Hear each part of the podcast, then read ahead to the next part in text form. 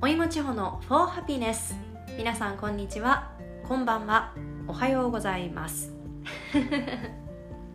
ポッドキャストなのでどの時間帯に聞いていただいてもあのとても嬉しいことに海外からもちょこちょこアクセスしていただいているみたいなので、まあ、どの時間帯でも対応できるように言ってみました。さあ今日から5月。5月ですよ。早いですね。東京大阪京都兵庫では緊急事態宣言が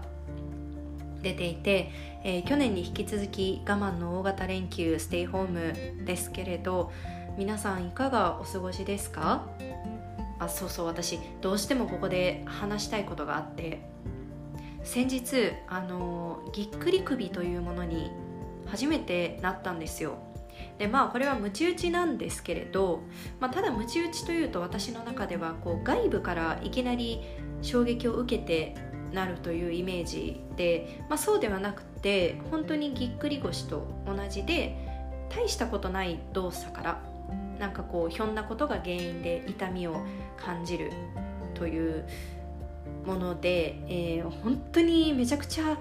痛いんですねあれ。でなんでなったかっていうと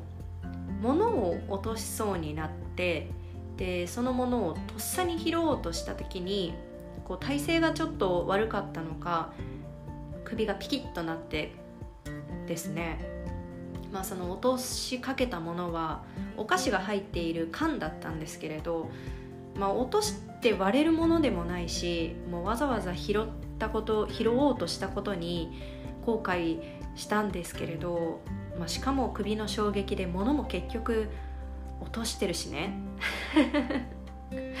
でね初めはこう寝違いのような寝違いのようなそこまで痛くないちょっと違和感あるようなああやってしまったという感じだったんですけれど時間が経つにつれてこう起きてると頭痛とか吐き気も来てあこれはただものではないなと思ってその日は安静にして寝ました。でもこう寝返りも痛くて打てないんですよね。寝返りが打てないと同じ体勢でずっといるからこう背中とか痛めたのは左側の首だったんですけれど、まあ、右側の首肩関係のない場所までだんだん痛くなってきてそれで朝になって起き上がろうとしたらまあ痛くて起き上がれない、まあ、そういう日が3日ぐらい続いてですね。なんかこう前かがみになっていてもこう背中を反るようなうがいをするような姿勢になっても痛いんですよ。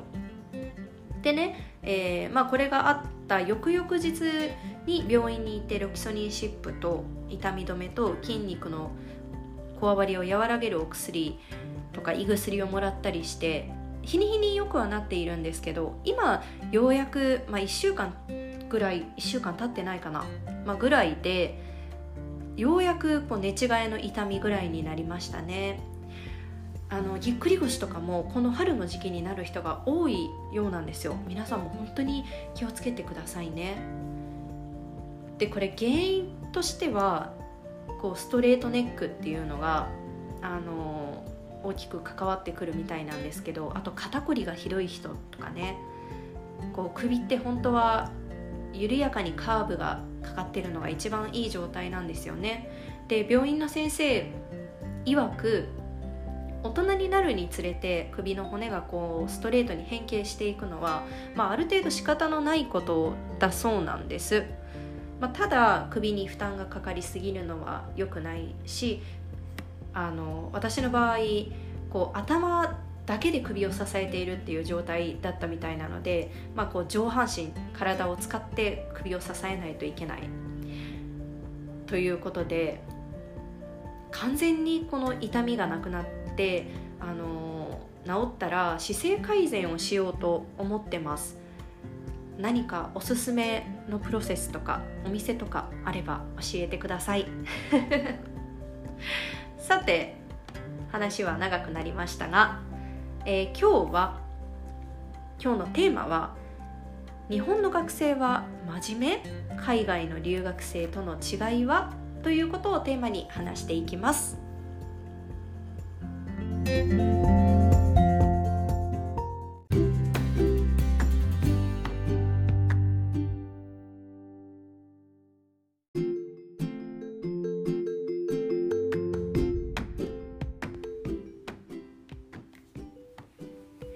では留学するにあたって日本ですることの話をしてきたんですけれどそろそろ都英語の話をねしようと思って留学に行くと語学学校に必ず行きますよね、まあ、ワーホリとかでも大体ほとんどの人が最初の1ヶ月とかは学校に行くと思うんですよ。そうすると行った先での初めての人との出会いの場っていうのは学校になりますよね。価値観の違いとか文化の違いを一番感じられる場所になると思うんですね。まあ初日からもう一人でパブに行っちゃうっていう人を 除いてですけれどそんなアグレッシブな人がいればですけれど。まあ、最初に言っておきたいのがこれはどちらがいい悪いの話では全くなくってただ違いを話したいなと思っています。私が、え、感じたことを話したいなと思っています。私が語学学校で出会ったのは一番多かったのはサウジアラビア人かな。1年を通して多かった印象ですね。あとは土地柄スイス人スパニッシュイタリアンドイツ人フレンチとか、えー、その他ヨーロッパ各国の人が多かったですね。土地柄というのはロンドンとかだと、まあ、チャイニーズが多かったり、まあ、大きな都市だから本当に各国から人がね集まると思うんですけれど私の学校では一人もチャイニーズは合わなかったですね。おそらくブライトンはこうゆっくり楽しみたいというあまり都会志向じゃないヨーロピアンの人たちがまあホリデーも兼ねて来ることが多かったんでしょうね。日本の学生についてよく言われるのは真面目ポライト、まあ、礼儀正しい。うん時間は必ず守るし守るというか、まあ、5分前到着とか早ければ10分前に着いていたりもし遅れてきても申し訳なさそうに入ってすぐに謝る。みたいなね。これは私たちの中では普通だし当たり前の行動ですよね。海外の留学生は5分前に机に座っているって人は少なかったですね。というかあんまり見たことがないかもしれない。まず先生も時間ぴったりに来ることがないんですよ。遅れてきても謝る人もいれば謝らずにコーヒー片手に堂々と着席みたいな。申し訳なさそうに入ってくる人はいなかったな。私個人の意見としては日本ってこう集団主義じゃないですか。うん。遅れてきて入る時に授業の流れを止めてしまうとか他の学生もしくは先生のことを気遣って謝るっていうのがこうなんとなく定着していると思うんですよ。ヨーロピアンって基本個人主義の人が多いと思うんですね。だから遅れてきたことによって授業が聞けなかったっていうのは、まあ、自分だしそこを先生に申し訳なく思う必要もないというか、まあ、これは理にかなってるといえばそうですよね。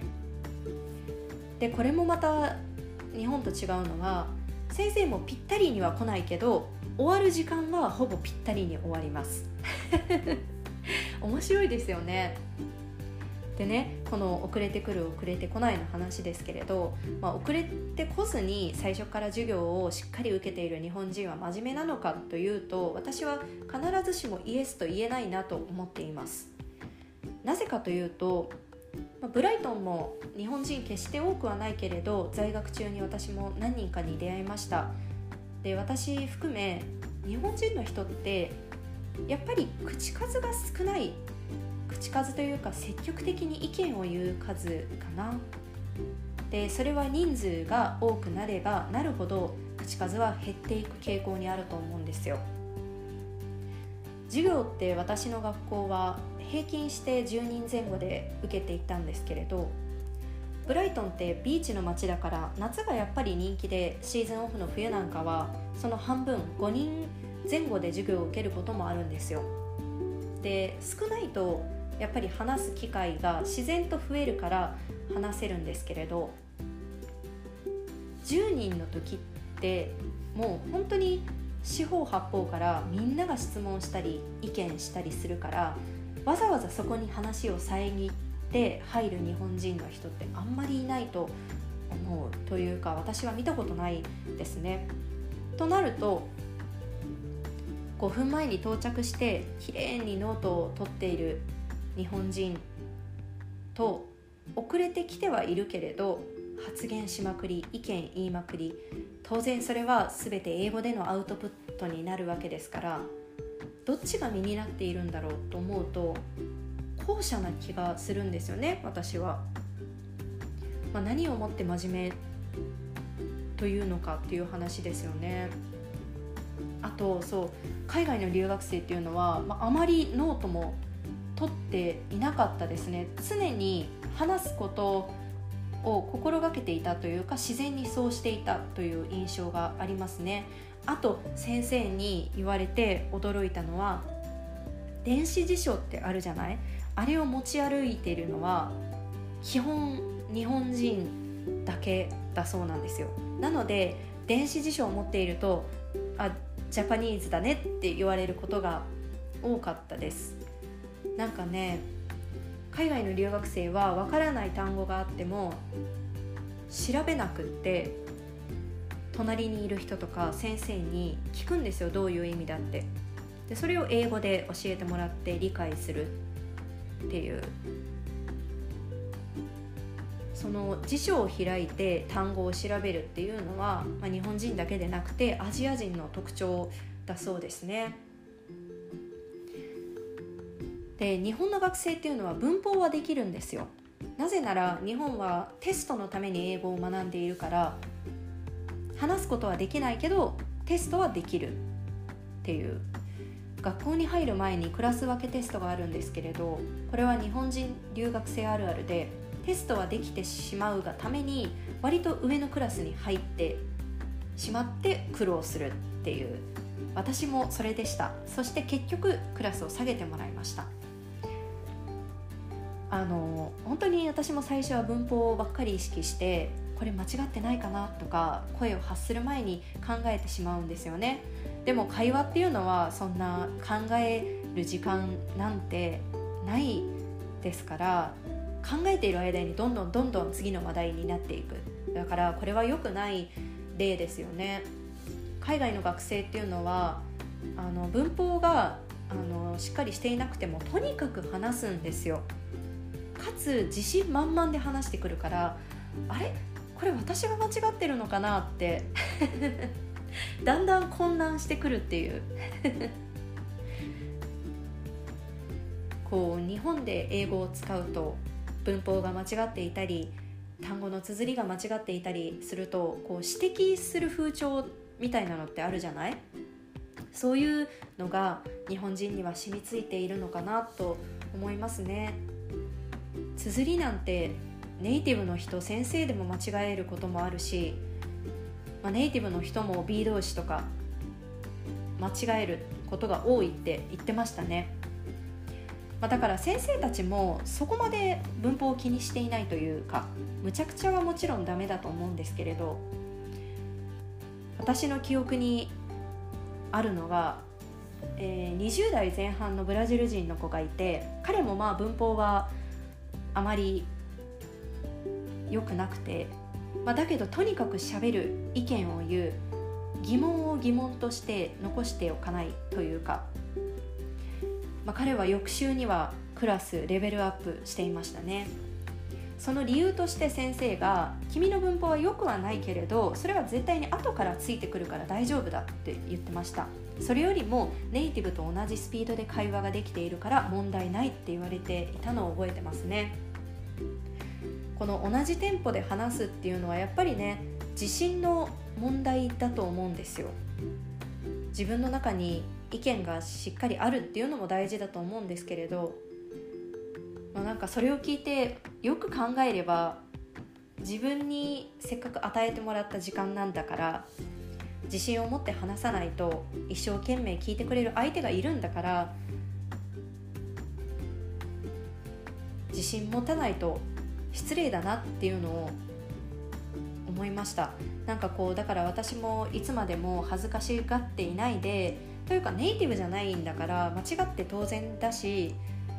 自信を持って自分の時間は自信を持って話そうということにも気づかされました。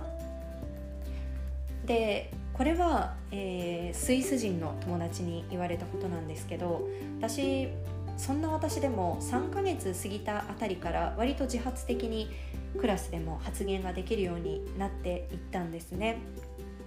でも自分が意見を述べる時にやっぱり自信満々で言うということができなくって自分の苦手な分野だったり興味のない分野だとなおさらに。話した最後に「でもあなたの意見もそうだよねわかるよ」みたいな感じでこう波風立てない感じで話してたんですね。それが癖づいてたんだと思います日本にいる時からそういう話し方だったので。そしたら友達は「え地方はそう思ってたんじゃないの？自信持ってよ」というふうに言ってたとえ間違ってたとしてもそれは地方の意見なんでしょ？って周りがどう思うかじゃなくて地方がどう思うのかが一番大事なんだよって言われてこれはハッとしましたね。なんかこう、まあ、生まれた頃から普通にあるこう波風立てない、まあ、集団主義っていうのがこう染みついているから今すぐどうこうできるっていうわけじゃないんですけれど、まあ、その友達には本当にいろんなことを教えてもらって例えばこう誰もやっていないようなことをしたいけどこんなの誰もやってないしこう変に思われるというか悲観的に話しているとじゃあ地方から始めればいいじゃない何にも問題ないでしょっていうふうに言ってくれたりなんかこう自分の中にない価値観をくれる友達の存在っていうのは刺激ももらうし尊敬できるし本当に大切な存在でしたね。まあなんかこういう話っていうのは本当に他にもいろいろあるので今後ちょこちょこ話していきたいなって思っています。えー、まあ主にあのアジア以外の学生の話をしましたけれど、まあ、やっぱり韓国人台湾人タイ人アジア圏の人は感覚が似てるんですよ。で細かく見れば違うんだけど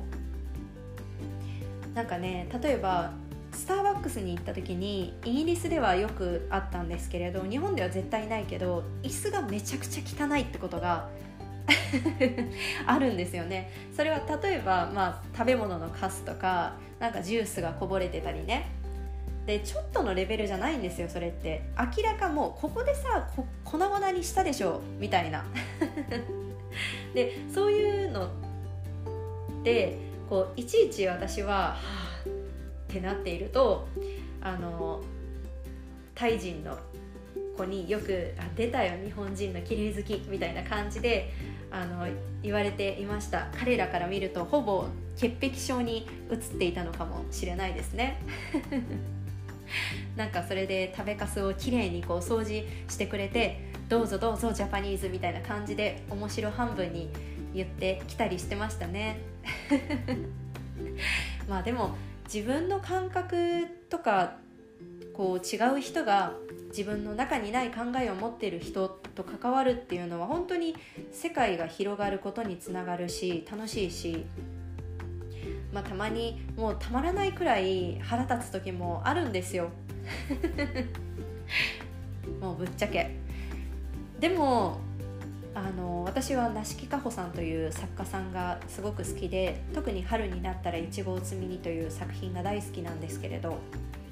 まあ、この作品も舞台がイギリスで実際に梨木さんが在英中に経験したことを綴ったエッセイなんですけれど、まあ、いろんな人に出会う中で人種宗教価値観の違いのことを綴っていてその中に「理解はできないが受け入れる」という言葉があるんですね。でこれがイギリス生活をしていて本当に腑に落ちた言葉で理解できないことってもう本当にもうマジでたくさんあるんですよ。でも向こうももちろんあるだろうし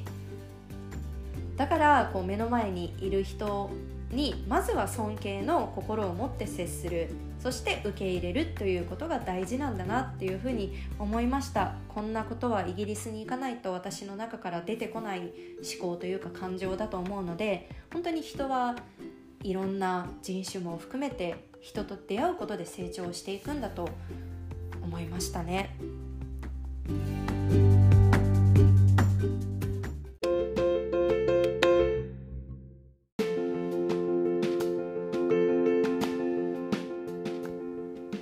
さあ大型連休どうしようかな。うんまあおとなしく映画でも見ようかな。皆さんはどう過ごすんでしょうか？素敵な連休をお過ごしください Have a lovely, lovely weekend. See you next week. また来週